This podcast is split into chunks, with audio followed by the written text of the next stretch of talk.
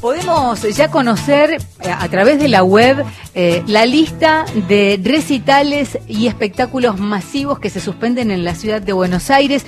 El programa de hoy lo abríamos con esta novedad, si se quiere, que bajaba desde eh, la misma cúpula del gobierno de la ciudad de Buenos Aires. Pero ¿qué pasa si nosotros ya tenemos, como en muchos casos hay muchos recitales, artistas internacionales o este, agrupaciones o cosas que te gustan y vos ya las compraste con anticipación? Bueno, muy bien. Vamos a hablar con Sergio Moader. Eh, él es el titular de lo que hoy conocemos y muchas veces consultamos, Derecho en Zapatillas. Eh, ¿Cómo te va, Sergio? Buen día. Silvia Marucho, Mariel Ríos y todo el equipo de Verano 2020 aquí en Nacional. Te saludamos. Hola, Silvia y Mariel. ¿Qué tal? Buen día. ¿Cómo estás, Sergio? Encantado de charlar. Bueno, eh, nosotros tenemos un gran interrogante, eh, ya lo, más o menos te das cuenta por dónde va la consulta que te queremos hacer. ¿Cómo hacemos? ¿Se pospone? ¿Hay algo, hay algún procedimiento que vehiculice el retorno del dinero? ¿Qué es lo que se sabe hasta ahora? Bueno, este es un caso que a nivel legal califica como de fuerza mayor. Es un evento extraordinario, de emergencia, temporal, que afecta por razones externas a las partes, es decir, no tienen nada que ver ni el organizador del recital ni el espectador en que la prestación, en que el poder ir al recital eh, se pueda cumplir. Con lo cual es como si hubiera, si querés, un terremoto, de alguna manera es, es sí, Porque irrumpe de esa forma, ni, de ninguna, no hay dudas. Exactamente, entonces el derecho en esos casos dice, bueno, es un evento extraordinario, fortuito, que si bien tal vez tenga algún grado de previsibilidad, vamos a, decir que por lo pronto mucho no se puede hacer, tampoco, es como estamos ahí expectantes a ver qué pasa, y si se decreta, en este caso también por un hecho, se le dice hecho del príncipe, se llama así porque viene, bueno, de, lo que es a nivel jurídico se le dice así, una normativa que, que suspende los recitales, que suspende los eventos, alguien compró un ticket deportivo, alguien compró un ticket para ver una banda internacional, lo que sea, ¿qué pasa en estos casos? Básicamente se tiene que devolver la plata y tiene que deshacerse todo de vuelta a la operación. O sea, o se reprograma, tal vez, si se puede, para un mes, dos meses, tres meses, cuando esperemos que pronto pase todo esto. Sí, por supuesto. y bien, o eh, directamente, si no se puede hacer y, se tiene que cancelar, se, se, reembolsa.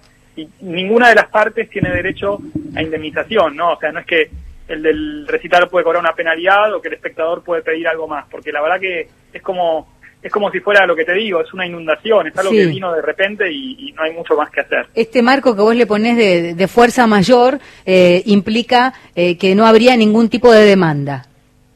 Yo entiendo que no, digamos, algo que, hubiese culpa de alguna de las partes, cosa que no, no veo, habría que ver cada caso, pero en principio lo normal sería que de buena fe se restituyan justamente lo, lo pendiente o que se interrumpa la prestación, digamos, si, si, para decirlo en criollo si alguien todavía no pagó, bueno, se suspende y chau. Y si alguien pagó, se le reembolsa sin intereses y a otra cosa. Sergio, no, hay mucho más. El trámite es eh, dirigirte con tu ticket a, la boletería. ¿Cómo sería el procedimiento de modo general? Bueno, lo, ideal sería que sí, que, de mutuo acuerdo eh, haya, se dice haya hubiese, ahí está, mm. eh, hubiese eh, una manera fácil de, cumplirlo, básicamente de, decir eh, eh, algún, algún mecanismo que la empresa pueda implementar para, para acreditar eso y que con un CBU que te reembolse, porque también si vamos a estar tocando plata todo el tiempo tampoco es muy bueno. Por supuesto. Entonces que, que es algo práctico y que, que cada, cada, empresa tenga un mecanismo de contacto para que el espectador se contacte y, y, le puedan reembolsar. Tiene que ser algo, algo simple, algo rápido, y si no, digamos que habrá la vía legal de, reclamar, pero esperemos que no haya que llegar a esa instancia, ¿no? Digamos, lamentablemente eh, es algo que nos excede y que, debería resolverse de buena forma. Sergio, y en el ámbito personal, eh, vos también estás atravesando por las consecuencias del coronavirus. Yo regresé de, España y, estoy, en, digamos, en auto cuarentena, ¿no? Estoy bien, solo que sugirieron eso, todavía no hay una medida obligatoria general, pero bueno, estoy acá eh, por unos días guardado, como se dice, para, para evitar eh, cualquier cosa. ¿Y cómo se vive eh, esta cuarentena? Como para contarle a la gente qué es lo que se puede llegar a hacer, cómo, ¿Cómo te manejas. ¿Cómo te manejas? Claro. En términos prácticos no es, no es muy simple porque uno necesita comida, entonces hay que pedir que le dejen la caja o que le traigan familiares, amigos, eh, eh, aislarse, hablar con, con, con los seres queridos por, por teléfono o videoconferencia. Eh, y tampoco, ah, como todavía no hay nada oficial, no queda claro tampoco los alcances. Un amigo me decía que es científico, me decía, bueno, pero vos te dieron indicaciones de qué comprende la cuarentena, de que si podés eh, bajar a buscar algo o si tenés que quedar, como que no, no está, esto, esto es todo medio una zona gris, digamos. Yo entiendo que si una persona eh, no toca nada, digamos, y camina simplemente por, por un parque, no estaría poniendo en riesgo. Ahora, si una persona va y toca algo, eh, la manija del ascensor o algo y no, no se lavó las manos o, tocó la, cara, es un riesgo. Entonces, para evitar esas situaciones que son medio grises o peligrosas, yo creo que se, implementa esta cuarentena, que, que es para, que seguramente vas a salir, dicen los medios en estos, en estos días, obligatoria para aquellos que hayan regresado a alguna zona que, en que circula el virus. Me parece que, que, son medidas que, bueno, son de emergencia y, las autoridades tienen los motivos y fundamentos como para implementarlas. No son fáciles, tienen un costo también, hay que ponderar eso y es lo que están haciendo todo el tiempo, ¿no? ¿Vos sabés que cómo avanza. El otro día un taxista, hablas con todo el mundo, ¿no? del coronavirus y él eh, decía, se preguntaba si me llega a pasar a mí que trabajo del día a día porque maneja un taxi, me pregunto cómo hago. Claro, por eso digo, el cuentapropista, cómo se mantiene. Hay una licencia laboral ahora que, hace unos días eh, emitió el Ministerio de Trabajo, pero hay gente que, que, es cuentapropista, digamos. Es, son situaciones muy, muy complejas y los países, no solo Argentina, están viendo cómo lidian con esto. Eh, porque por un lado tenés, digamos, la prevención total que sería cerrar todo, y por otro lado también si cerrás todo, tenés consecuencias graves para la economía, que es la vida de la gente. Entonces, eh, eso lo tienen que ver las autoridades en función del diagnóstico que hagan y, la razonabilidad de la medida, digamos. O sea, pero bueno, por lo pronto a los ciudadanos no queda más que acatarlo. Hoy la cuarentena es eh, para aquellas personas que no tengan síntomas es, eh, era sugerida y parece ser que la van a implementar de forma obligatoria para aquellos que regresen.